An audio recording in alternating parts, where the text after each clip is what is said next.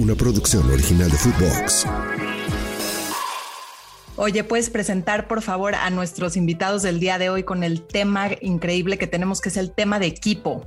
Tenemos a nuestro crack del fútbol, Jared Borghetti, y tenemos a nuestro crack de la vida, Rodrigo Herrera, fundador y presidente de Genoma Lab. Gracias, un Muchas gracias. Qué gusto estar aquí con ustedes. Misiones iguales, relaciones largas misiones diferentes, relaciones cortas. ¿Qué hace cada quien dentro de la cancha? Es importante para conseguir el objetivo que es, que es el de ganar. ¿Cómo le das el reconocimiento a los demás? Podría ser pues, darles un bono, darles un sueldo. Es rara la persona que trabaja por dinero solamente y aquellas que solamente trabajan por dinero, sáquenlas de sus empresas, quítenlos de inmediato. Con el tiempo aprendí a no tener que hacer que los demás se adaptaran a mí, que ellos entendieran mi estilo de juego y que de esta forma pudiéramos mejorar. Yo creo que era mucho más fácil el poder yo adaptarme a ellos y el que salió ganando fui yo, la verdad. Las empresas, los equipos no actúan realmente como un solo ente coordinado, amalgamado como un equipo y la respuesta es, ¿hacen falta líderes? En lugar de pensar que él lo haga bien y si yo logro ganar el lugar, crearemos una competencia que a la postre le hará bien al equipo. Llega el dueño del equipo, le dice, señores, a partir de hoy todos los jugadores del equipo van a ganar lo mismo. O sea, a mí me gustaría ver el rendimiento de ese equipo y de esos jugadores, ¿no? Esto es Master Cracks, un podcast exclusivo de Footbox. Hola, bienvenidos, bienvenidas a un episodio muy especial de Master Cracks, en donde el motor de tu transformación es tu pasión. Alex, ¿cómo estás? Como siempre me acompaña Alex Goldberg, CEO de Master Cracks. Hola Diana, muy bien, muy emocionado de tener a nuestros dos invitados del día de hoy y del tema del que vamos a hablar que va a estar muy interesante. Oye, ¿puedes presentar por favor a nuestros invitados del día de hoy con el tema increíble que tenemos, que es el tema de equipo? Correcto, hoy vamos a hablar mucho de trabajo en equipo y para eso tenemos a nuestro crack del fútbol, Jared Borghetti, este crack de familia de la casa de Master Cracks. Jared es exjugador profesional de fútbol, jugó 86 partidos con la selección nacional en donde anotó 46 goles, haciéndolo el segundo máximo goleador de la selección mexicana de todos los tiempos.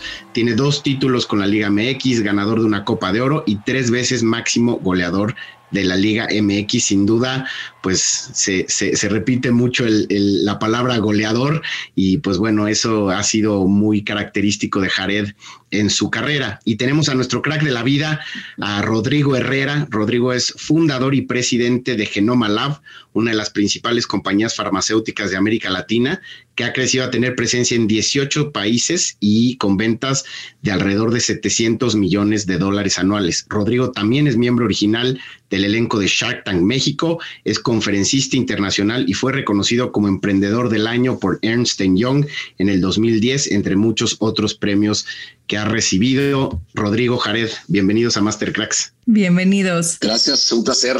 Muchas gracias. Qué gusto estar aquí con ustedes. Pues bueno, si me permiten, vamos a entrarle de lleno, ¿no? Al tema. A mí eh, el tema de equipo me, me genera muchísima ilusión platicarlo con ustedes y te preguntaría primero a ti, Rodrigo.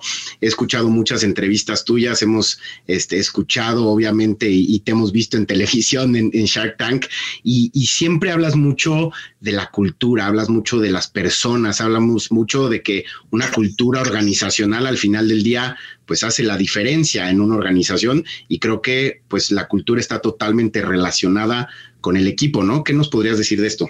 Sí, mira, sin duda la cultura es algo fundamental para pensar en tener un equipo, pero antes de la cultura está la misión. Y hay algo que funciona en los negocios, en el fútbol, me imagino, pero ahorita Yaret nos contará, y en general en la vida, que es misiones iguales, relaciones largas, misiones diferentes, relaciones cortas.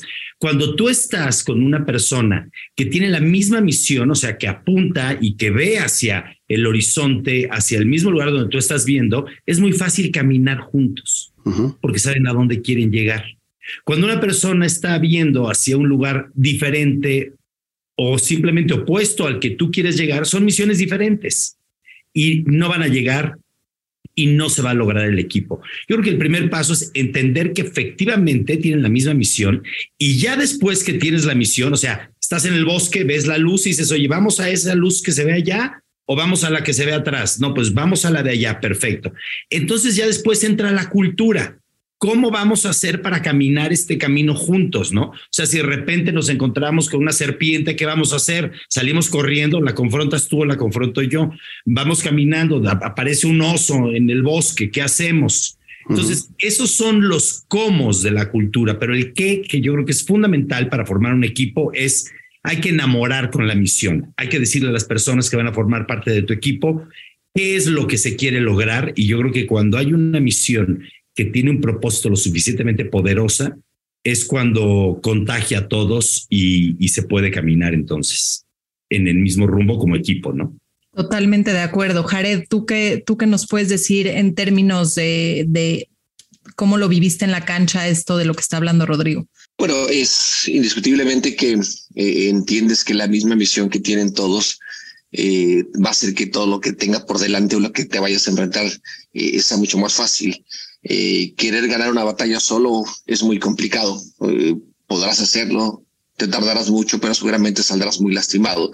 Y la mejor manera de poder llegar a un objetivo es apoyándote en, personas que te van a, o que tienen el mismo objetivo y que te van a ayudar y que tú y que junto contigo pueden encontrar el camino mucho más mucho más fácil no mucho más ligero eh, con menos obstáculos sin decir que eso no puede llevar a, encontrarte con con cosas que te harán crecer en el camino y te harán crecer en el sentido de, de saber que para lo siguiente eh, habrás aprendido algo en, en, ese trayecto es que en, el fútbol es es es parecido con muchas cosas. Al final es un trabajo en equipo y, no encuentro, no sé, un trabajo que sea solamente individual.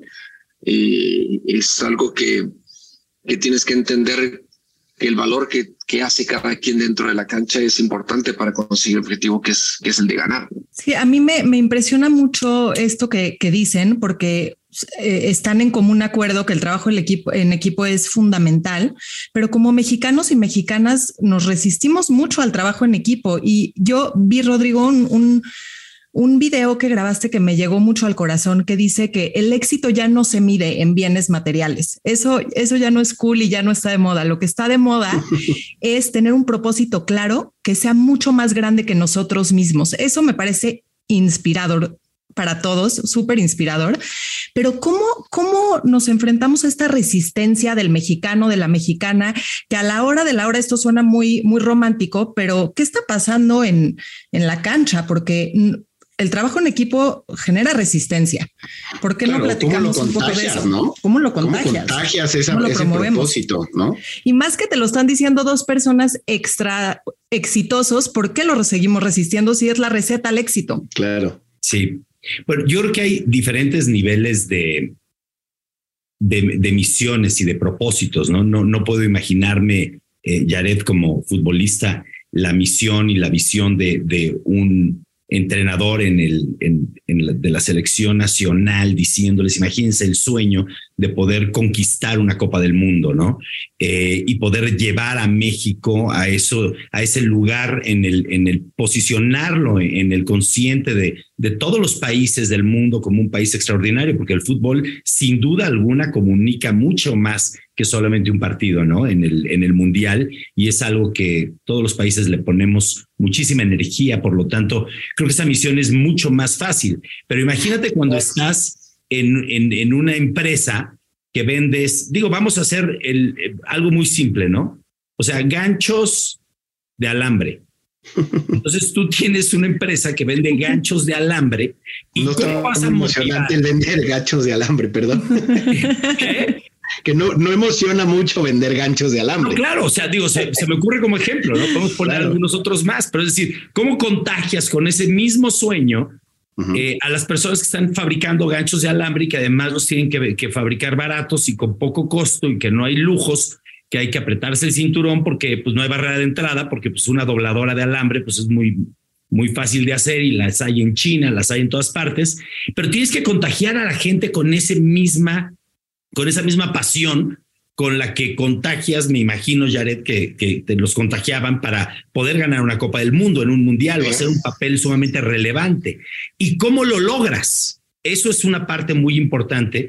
Y yo creo, digo, algo que me gustaría comunicar es que no necesariamente el objetivo es decir, en este caso, que creo que no puede haber mucho más como mexicanos que conquistar una Copa del Mundo, ¿no? Pues bueno, para los que somos aficionados, yo no sé de fútbol, pero sé mucho de ser aficionado. Eh, ¿Cómo puedes contagiar a una persona que trabaja con un sueldo en una fábrica de ganchos, ¿no? Y ahí viene el gran reto. Y yo creo que la forma de hacerlo es en el camino, es en el momento en el que estás fabricando el gancho es cómo vas a tratar a tus compañeros de trabajo, cuál va a ser la actitud y la forma con la que se van a comportar, qué también se la van a pasar, porque al final, al final del día, lo único que nosotros podemos impactar en la gran escala de la humanidad es a las personas que están a nuestro alrededor. Y si tienes la gran ventaja de que a las personas que están a tu alrededor es todo el país viendo el partido de fútbol, bueno, pues es, es una responsabilidad muy importante, pero solamente son seis empleados haciendo ganchos, tienes que tener la misma pasión para contagiar de valores que son universales, que es cómo van a estar alegres, cómo van a platicar para sacar lo mejor de ellos mismos, para poder contagiarlo a su vez a, a, sus familias. Y ahí es donde viene un poquito más de creatividad para lograr una gran misión y un propósito enorme en algunos trabajos que pueden suponer que son menos eh, relevantes. Sí, de acuerdo, Jared. Digo, creo que tú ahora sí, eh, en, la descripción que, que, daba en tu introducción, ¿no? Este máximo el goleador y, eres líder y, muchos te han seguido en el camino.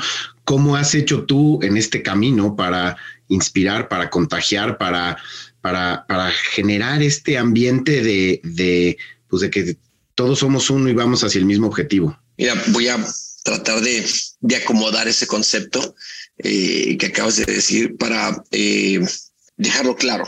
Y lo importante que es siempre el darle la importancia a, a, a cada persona o a cada departamento que está en, en, proceso de algo, ¿no?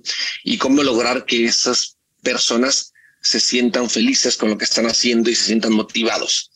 Lo voy a acomodar a lo mío y específicamente a lo mío, lo que es eh, eh, ser un delantero y ser un goleador. Si yo como delantero, yo como goleador, en, en cada partido que, que sea el que anota el gol del triunfo, que sea el que anota los goles, que sea el que aparece en, en los periódicos, que sea del quien hablan, bueno, yo estoy contento, claro. estoy feliz, ¿no? Porque estoy haciendo mi trabajo y está haciendo bien. Pero sé que mi trabajo viene o es culmin, yo estoy culminando más bien, ¿no? Que el trabajo viene desde atrás, que la jugada viene eh, iniciándose desde, desde el portero, desde el defensa, desde el medio, desde quien juega por fuera, para crear una jugada, una acción de gol y que yo la pueda terminar. Entonces, si yo no eh, eh, logro hacer que cada uno de esos jugadores que participa en la elaboración de esa jugada que termina en gol, le doy su crédito, entonces lo único que estoy provocando es haciéndoles entender que lo único que importa soy yo, que el único que del que van a hablar eh, soy yo porque soy el que anota el gol y nadie le va a dar importancia a quien defendió, a quien quitó el balón, a quien después de un buen pase para salir de esa jugada complicada, quien después hizo un movimiento y puso un pase filtrado para poder darle eh, amplitud a una jugada y dejar en mejor posición a quien iba a mandar un centro. Entonces, si te das cuenta, cada uno está haciendo su trabajo, cada uno va haciendo lo que le toca hacer.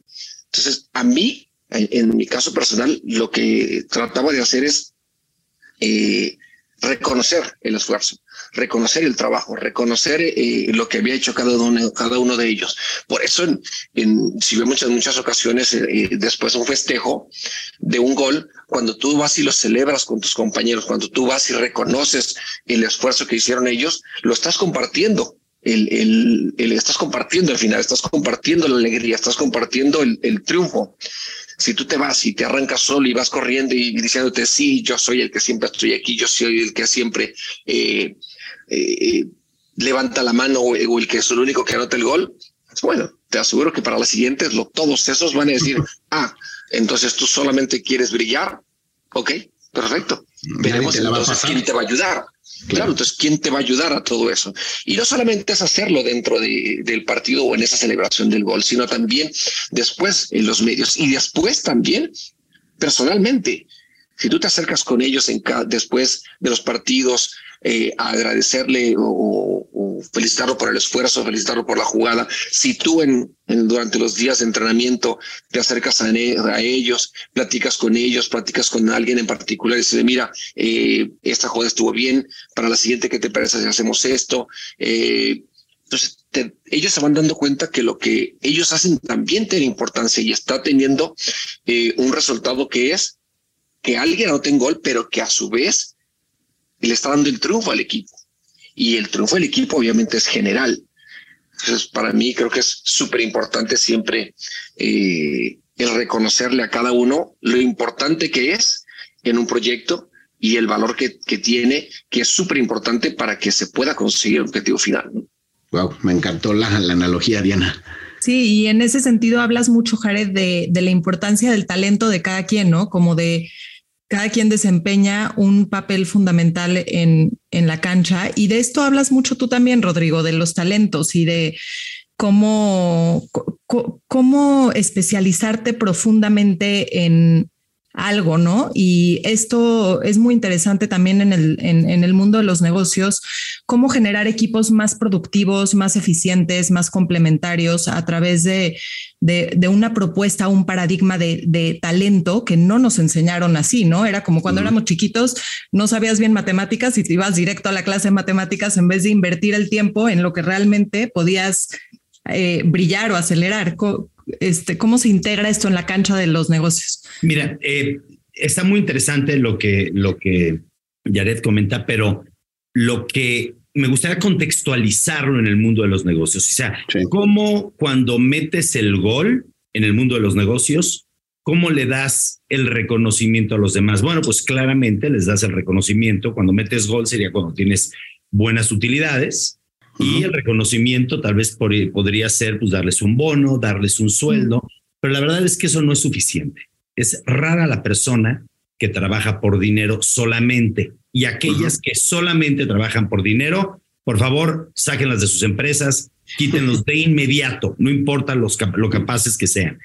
Hay que trabajar por algo mucho más.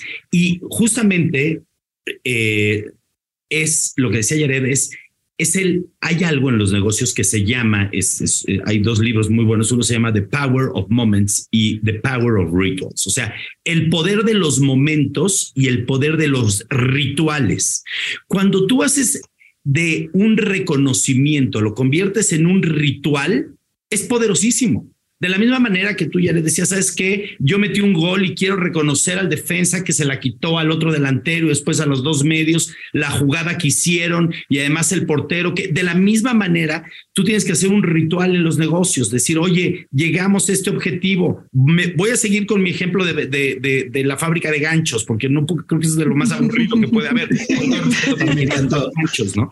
O sea, oye, ya llegamos al millón de ganchos o a los 10 mil ganchos paro, paramos la fábrica, nos juntamos todos, vamos, vamos a hacer un ritual de reconocimiento, hacemos y nos damos un galardón porque llegamos al millón de ganchos fabricados. O sea, el poder de sistematizar rituales y de sistematizar que aquellos momentos que son relevantes, parar las cosas y, crear ese ritual. Yo creo que es poderosísimo y es algo muy importante eh, para formar un verdadero equipo. Sí, a ver, yo creo que lo dices, digo, los dos lo dicen de forma extraordinaria.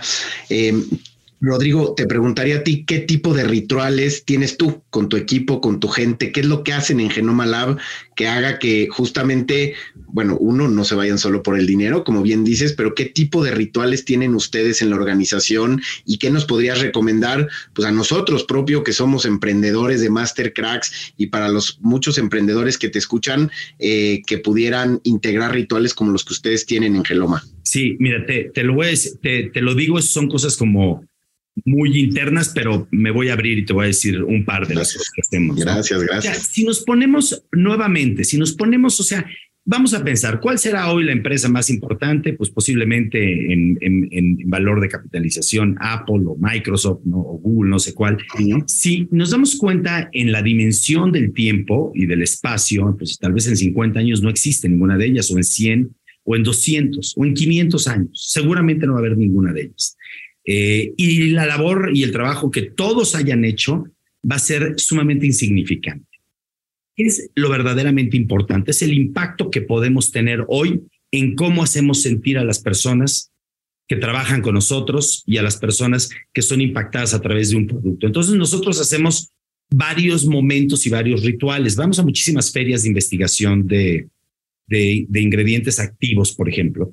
Y el mayor motivador que tenemos en, en Genoma es, es uno que es como empresa mexicana y, y latinoamericana, le tenemos que ganar a todas las multinacionales. O sea, ese es el mayor motivador que tenemos. Les tenemos que ganar en que nuestra fórmula sea mejor. Les tenemos que ganar en participación de mercado, les tenemos que ganar en mercadotecnia, les tenemos que ganar en satisfacción del producto y recompra de los clientes. Entonces, ese es el mayor motivador y hay varios rituales durante al momento que ganamos, al momento de la innovación. O sea, hay una serie de rituales y una serie de momentos que nos tomamos para ver semanalmente, te, diría, para reconocer el éxito de todos estos pequeños pasos y reconocer a las personas que tuvieron el éxito y reconocer al equipo. Yo sí creo en que siempre es un trabajo de equipo, pero sin duda hay personas que sobresalen más que otras, sin duda.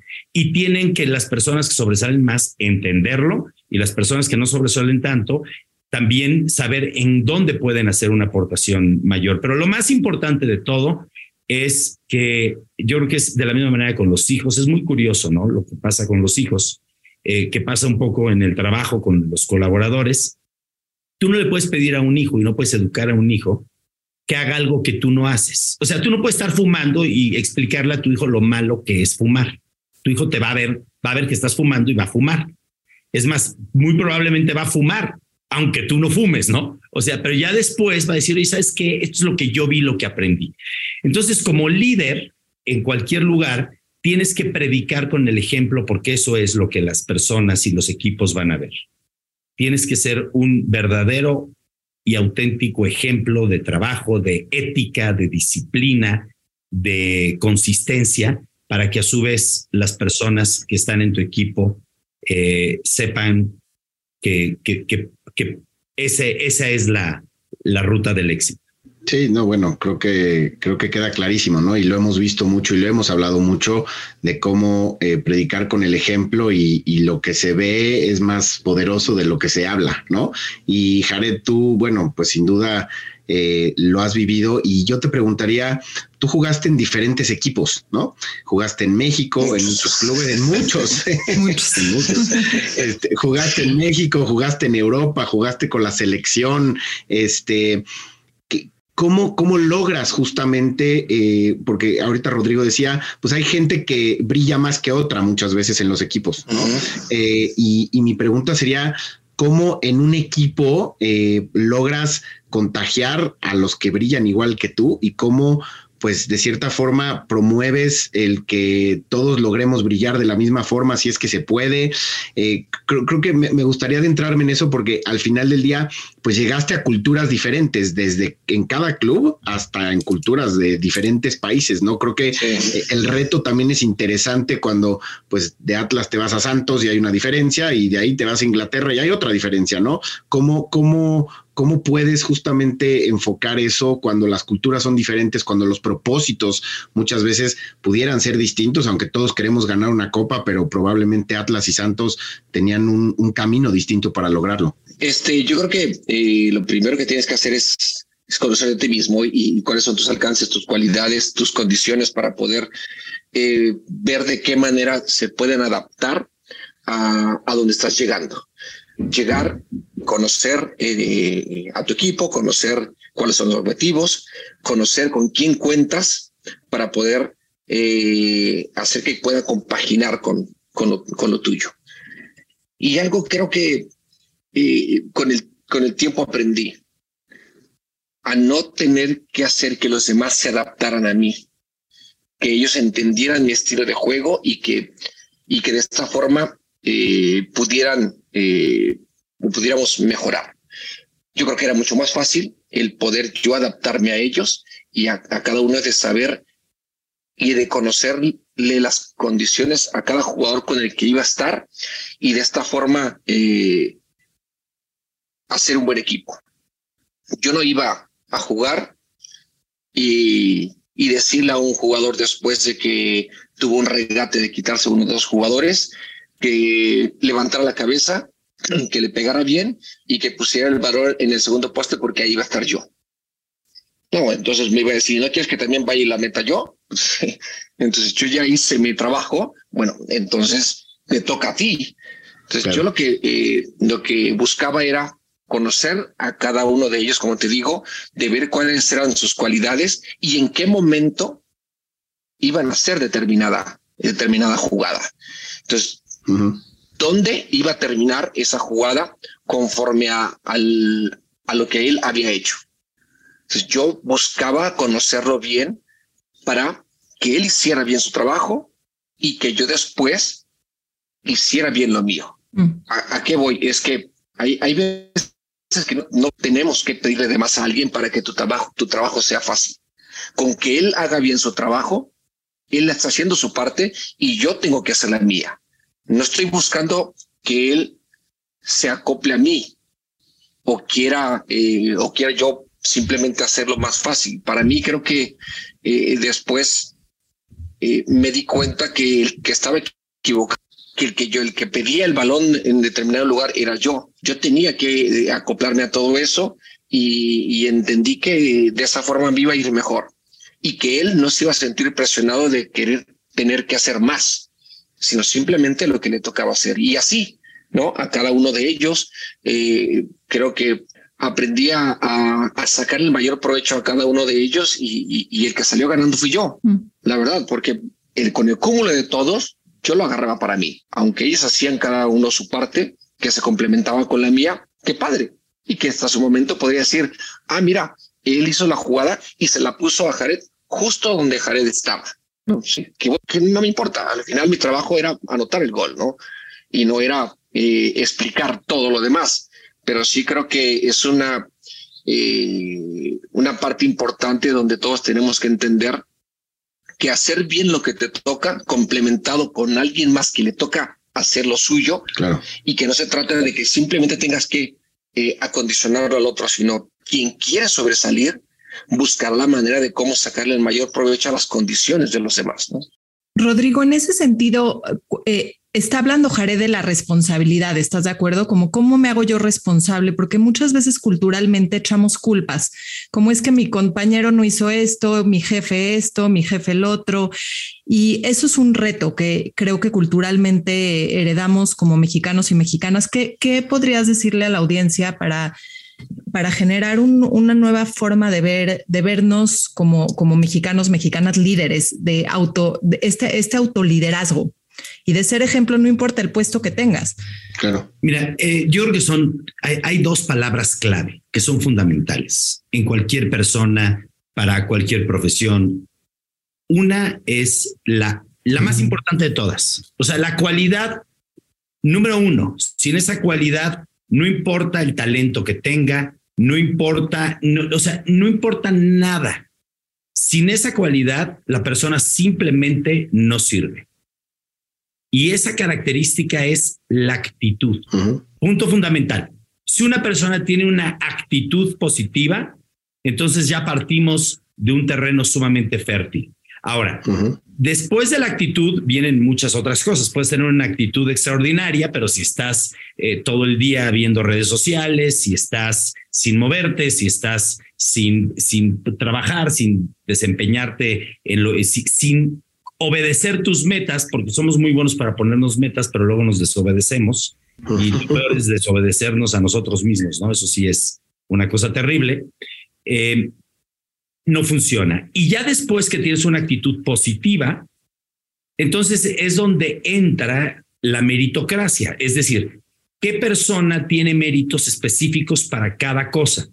Y ahí es donde yo creo que tú puedes acomodar un poquito las fichas y acomodar el juego. Y lo que es algo que, es muy importante, que es uno de los grandes fracasos de, muchísimos empresarios, de, de muchos emprendedores, es el que seas bueno para una cosa, no quiere decir que vas a ser bueno para otra. Entonces, si había alguien que era bueno vendiendo ganchos y fabricando ganchos, no necesariamente va a ser bueno construyendo casas. Eso es algo que es sumamente eh, importante. Y regresando un poquito a lo que decías de la especialización, eh, bueno, pues es que hay que especializarse y hay que escoger muy bien en la categoría que te vas a especializar. Yo creo que es de las decisiones más importantes de la vida. ¿En qué negocio te metes o en qué te, en qué te empiezas eh, tu profesión hacia qué camino va? Porque si te metes a una categoría muy chica, vas a estar acotado y en, esa categoría. Eh, eso, eso yo creo que es algo, algo fundamental. Y que es un poquito como también la de decisión de en qué posición juegas, ¿no, Jared? Este, yo recuerdo que cuando entrevistamos a, a, Gianluigi Buffon, que por cierto se acuerda perfectamente del gol que le metiste en el Mundial. se lo recordaron ustedes para que sea así. no, no, no, yo creo que ni se acuerda. Te lo prometo que lo tiene muy clarito. Este, él nos platicaba que él empezó eh, en la posición de delantero, ¿no? Eh, ¿Qué hubiera sido de él, no? Si se hubiera quedado como delantero, quién sabe, y hoy pues eh, ha sido reconocido como uno de los mejores, o más bien el mejor portero, portero del siglo XXI, ¿no? Este, justamente en esa decisión, eh, ¿cómo, cómo, de dónde, cómo decides, no? Eh, y, les hago la pregunta a los dos, Rodrigo Jared, ¿cómo decides eh, querer primero hacer lo que quieres ser, ¿no? ¿Cómo decidiste ser jugador de fútbol, eh, Rodrigo? ¿Por qué decidiste emprender Genoma Lab con un sueño que se veía muy difícil de alcanzar? Porque al final del día creo que de ahí parte, ¿no? De una decisión de querer hacer, ¿de dónde nace o, ustedes de dónde les nació esa decisión para poderse especializar en este sentido o decidir en qué posición iban a jugar en su vida? Adelante, Rodrigo. Bien, bueno, yo, creo que es muy difícil decidir eh, y tener a la edad que, empiezas, eh, es muy difícil saber hacia dónde va, hacia el camino, por dónde te va a llevar la vida, ¿no? Lo importante es en ciertos momentos tomar las decisiones que te lleven a estar en categorías grandes. Eso yo creo que es importante. Pero, ¿qué es lo más importante? Esta es mi, mi, mi, sugerencia para todas las personas, para todos los, los chavos que están en prepa o que están en la carrera. Yo creo que lo más importante es empezar a trabajar hoy, ya, en este momento. O sea, entre más joven empieza a trabajar, es mejor. Puede ser que al menos que seas realmente un científico de alta especialización que está viendo, eh, no sé, edición genética a través de CRISPR y que quiere entender cómo hacer un proceso de células madre. Bueno, hay ciertas cosas que sí requieren un alto grado de estudio y de especialización científica. Pero si tú quieres estar en cualquier ámbito de los negocios, lo que es fundamental es empezar muy temprano y empezar con muchas horas y no descuidar el estudio y jamás descuidar la lectura. Mira, está eh, varios, varias, varios secretos que todo el mundo da en, en, el mundo de los negocios. Es, oye, ¿cuál es el secreto de todos los hombres más brillantes de negocios que vemos hoy? A, a Warren Buffett, Elon Musk, a todos, todos tienen un secreto, el mismo. Pero lo más bonito de todo es que te lo dicen. Te dicen, voy a compartir mi secreto. Ay, todo el mundo, no todos los emprendedores. Aquí estamos, papel, lápiz, ah, listos para tomar. Están listos, sí. Este es el secreto. Así que, bueno, la lectura, Ah, y todos dicen, ah, sí. Bueno, ese no. Dame los demás, dame los, otros. Los buenos, dame los buenos. Dame los buenos, dame los que no me cuesten trabajo. Ese es el secreto. O sea, existen las personas que leen y las que no, no leen. No hay las que medio leen. Entonces, eso es algo fundamental. Cuando tú estás actualizado y estás leyendo y estás trabajando, solito te vas a ir hacia las grandes categorías. No vas a cometer errores de industrias que están, o sea, por, por, decir algo, ¿no? ¿Quién se metería ahorita a la industria del tabaco, por decir algo, ¿no? O sea, a, a una industria que claramente es algo que va en contra de todas las tendencias éticas de salud, del bienestar, de todo, y que además va en declive porque es algo que, que está mal, pero esto te lo da muchísimo la lectura. Eh, por lo tanto, escoger primero trabajando y leyendo. Ahí es a donde llegas de forma automática. Creo que es diferente en el fútbol, Jared ya nos contará, ¿no? Sí. De repente, este, cuando estás y de repente soy, soy bueno para atacar, defender o para ser portero, eso ya Jared nos dirá. Pero en los negocios yo sí les digo, empiecen a jugar cualquier posición, no importa. Este, si es atendiendo eh, un mostrador o vendiendo o haciendo lo que sea. Si ustedes me dicen qué es lo mejor, para mí lo mejor es vendiendo perecederos, o sea, porque los tienes que vender sí o sí o se te pudren. Entonces te haces un gran vendedor y te haces un gran comprador, entonces eso es, es un gran inicio. Y después con la lectura y con la carrera que estudies, te va a ir llevando a descubrir tu verdadera pasión. Pero tal vez Jared ahorita nos dice cómo descubres esa pasión para ver qué posición juegas, Jared. ¿Cómo, lo hiciste? Cuéntanos. Bueno, son dos cosas, ¿no? Bueno, voy a hablar de dos cosas. Eh, la primera es lo que preguntaste de, de cómo descubres. Yo creo que es muy diferente, obviamente. Eh, eh, lo, nuestro realmente lo entiendes desde niño, podría decirlo así, por las cualidades físicas que puedas tener y a lo cual te acomodas y, con lo cual te motivas más, ¿no? Eh, habrá algunos o, la mayoría, creo que les gusta anotar gol. Entonces dice, ah, bueno, si a ti te gusta anotar gol y tienes condiciones, pues puedes ser delantero. Pero también hay gente que le gusta ser héroe. Y ese héroe dice, bueno, yo quiero ser portero porque soy el que los para. Y hay otros que les gusta defender, que es la parte donde que, que, me gusta, se me dificulta y yo prefiero mejor defender. Sí, creo que el fútbol en ese sentido sí vas identificando desde mucho eh, dónde te puedes ubicar. Y a partir de ahí, pues ya lo vas conociendo un poquito más, te vas adentrando y, y creo que quien te termina cambiando es, es seguramente el entrenador. ¿No? Eh, eh, que te puede decir, eh, somos en México, son niños de 14 años, pero tú y a mí es un 80, ah, no, defensor. Porque los altos y los grandes siempre tienen que defender porque tienen que ser más fuertes.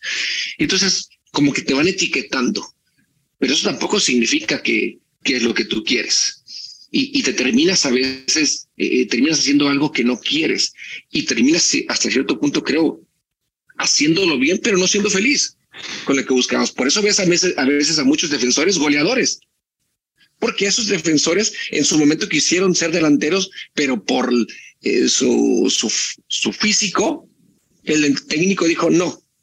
Vas a ser de defensa porque tú eres alto, porque vas bien por arriba y porque estás fuerte.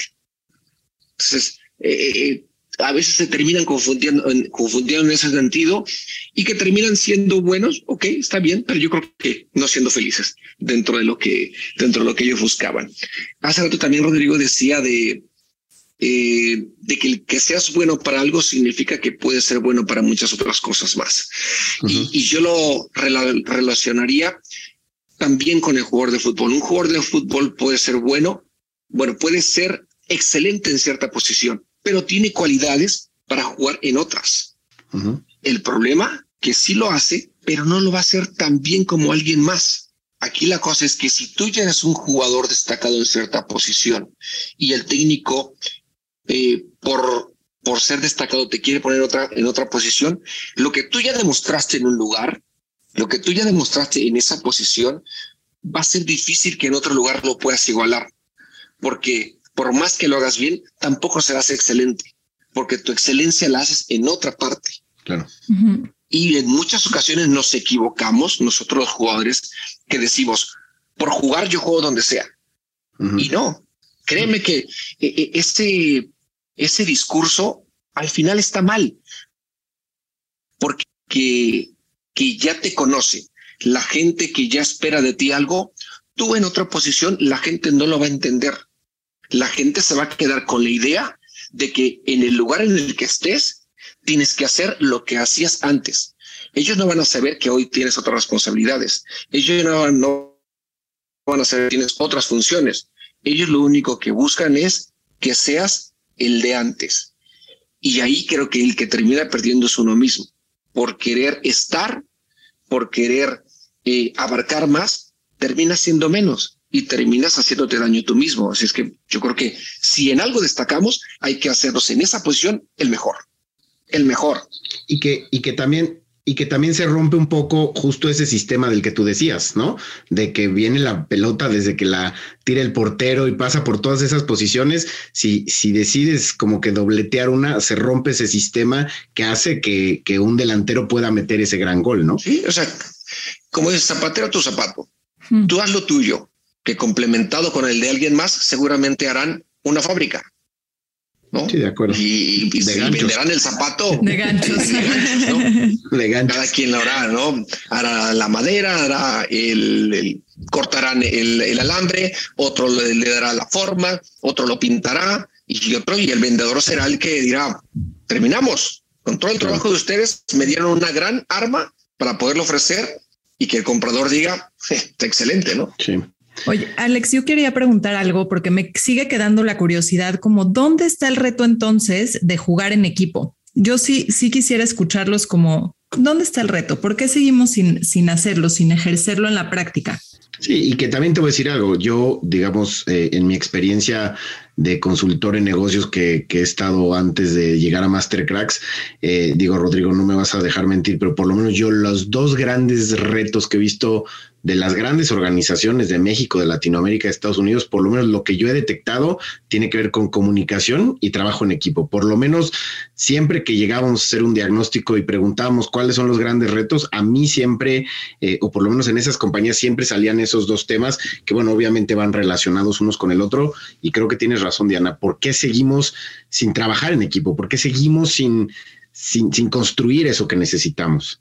Yo, yo, yo te digo, eh, eh, lo, por qué no trabajamos en equipo, por qué las empresas, los equipos no actúan realmente como un solo ente coordinado, amalgamado como un equipo. Y la respuesta es porque se requieren líderes. No hay líderes suficientes y no hay líderes que tengan una visión que la puedan contagiar con todos sus colaboradores, con todo su equipo, con todos sus jugadores.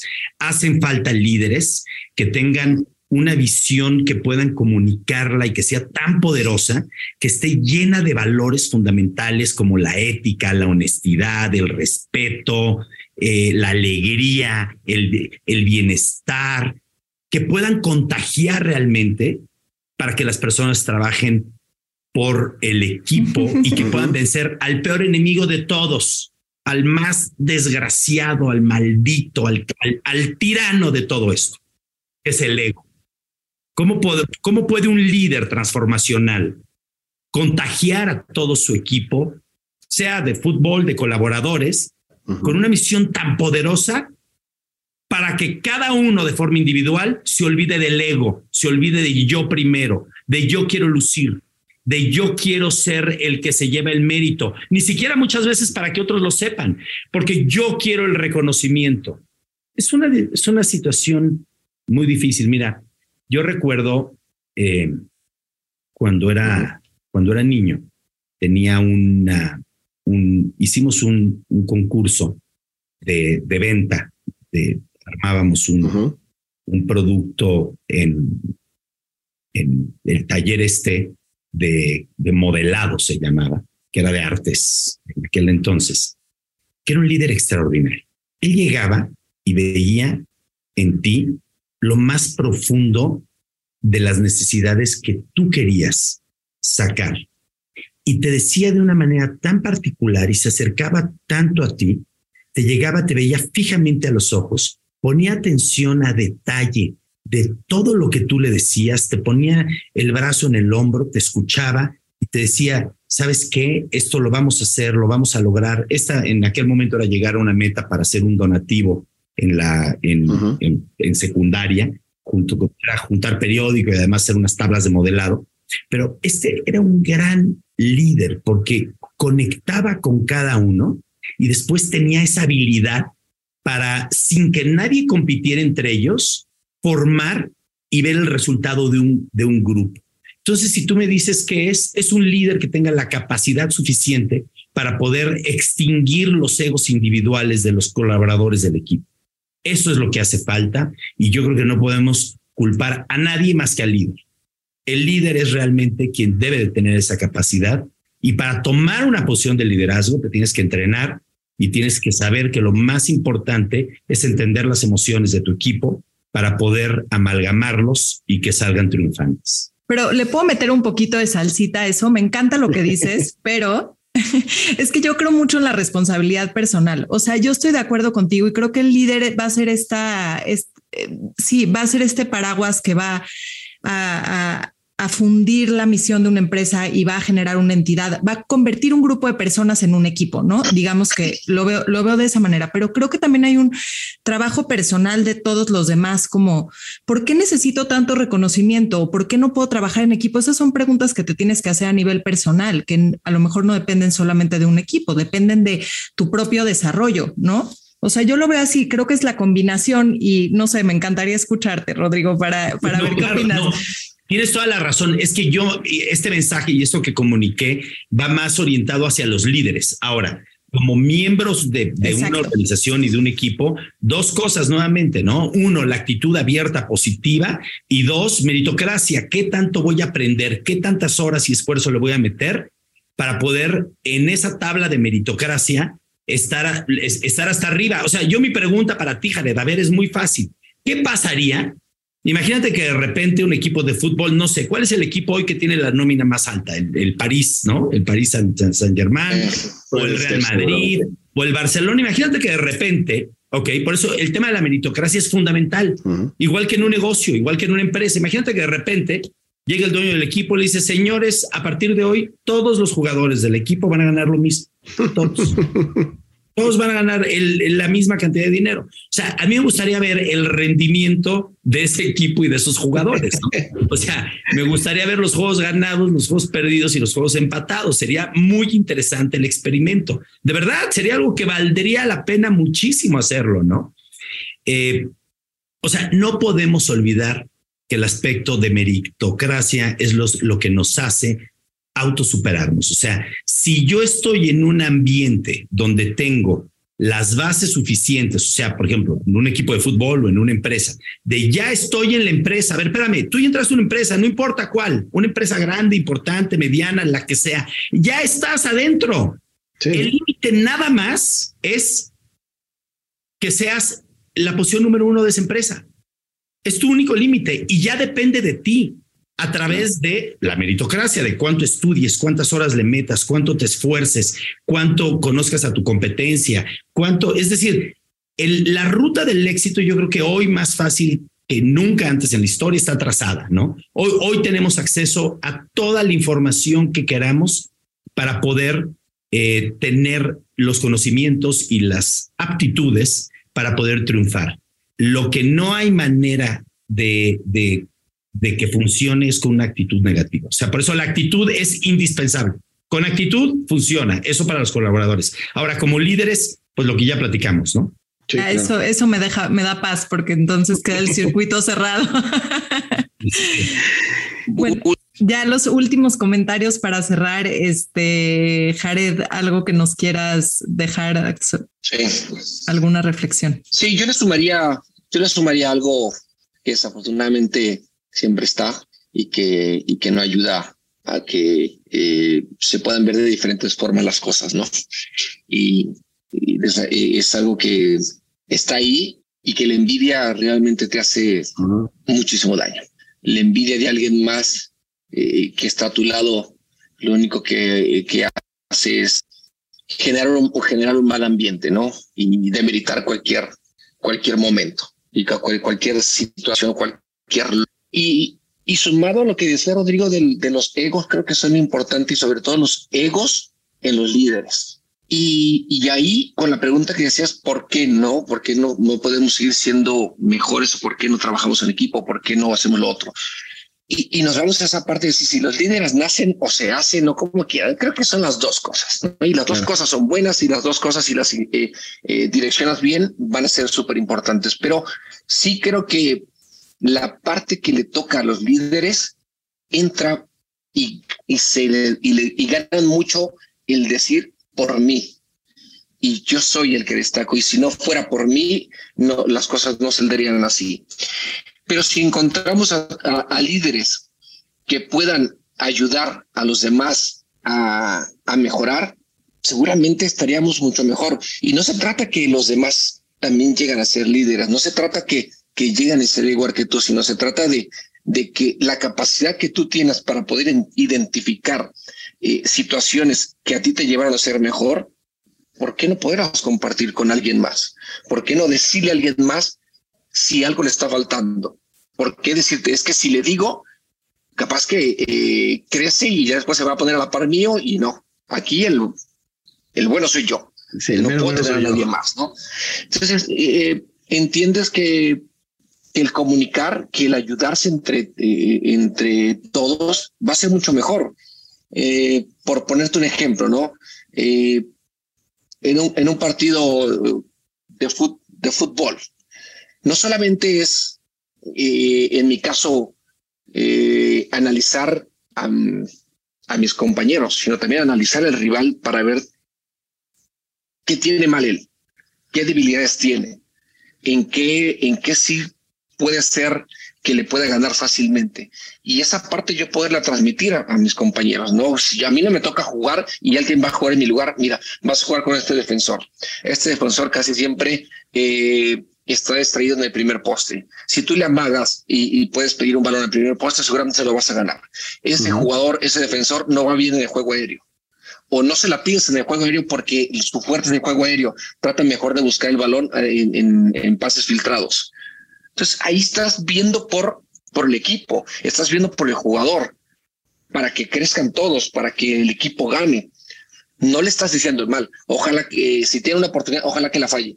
Y es que si la mete y mete un gol y mete dos goles, bueno, entonces el siguiente partido el técnico va a decir, eh, él tiene que jugar y no yo. Claro. Entonces somos muchos de estar en la banca y estarle deseando el mal a quien está en mi lugar. Wow. En lugar de pensar que él lo haga bien para que a mí me cueste muchísimo más el poder ganarles ese lugar. Y si yo logro ganar el lugar, crearemos una competencia que a la postre le hará bien al equipo porque indistintamente de que él juegue y yo juegue, el, el bien común que, que sabemos que es ganar, será mucho más fácil para todos. Pero no, siempre nos vamos a la más fácil, el querer desearle el mal a alguien para que pueda ser yo quien ocupe ese lugar sin saber si me lo merezco o soy mejor que él. Entonces, yo creo que eh, es entender que si queremos ser mejores, tenemos que ser desearle a alguien lo mejor y que ese sea nuestro parámetro para poder mejorar.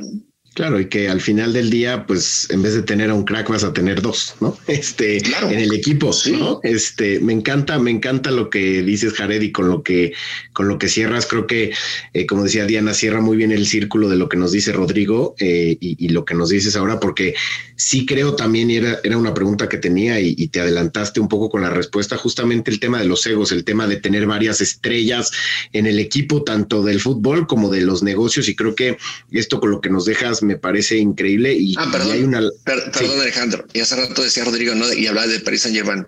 Ahí realmente lo que falta es equipo. No hay equipo porque todos son figuras, porque todos quieren hacer para sí mismo. Entonces, sí, ahí te das cuenta que cada quien jala por su lado. Y claro que destacan porque son grandes jugadores, pero si ellos jugaran realmente como equipo, sería otra cosa. Por eso hay otros eh, equipos con menos calidad que compiten, porque todos saben exactamente qué es lo que quieren, trabajaron por un bien común, se ayudan entre ellos, eh, se exigen entre ellos y seguramente les costará mucho más ganar un encuentro contra ellos, que son figuras, pero tienen un, objetivo común. El otro es, te la doy a ti y tú con la calidad que tienes, tú arréglatela solo. Ah, bueno, no, no pudiste. Bueno, acá hay otro que él sí puede también ayudarte. Y ahí van simplemente esperando que alguien haga algo extraordinario, ¿no? Mira, qué interesante. No, y ese es el, el, cierre perfecto con lo que empezó Rodrigo justamente, ¿no? De la misión y tener un propósito claro, el cual el equipo sigue porque mucho más allá de, y Rodrigo, tú lo has dicho en muchas entrevistas, el que te da resultado pero no está alineado a los valores, ese no se queda en la empresa, ¿no?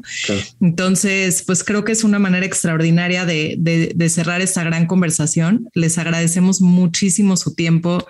Ha sido uno de mis episodios favoritos en cuanto a aprendizaje. Me caen muchos 20.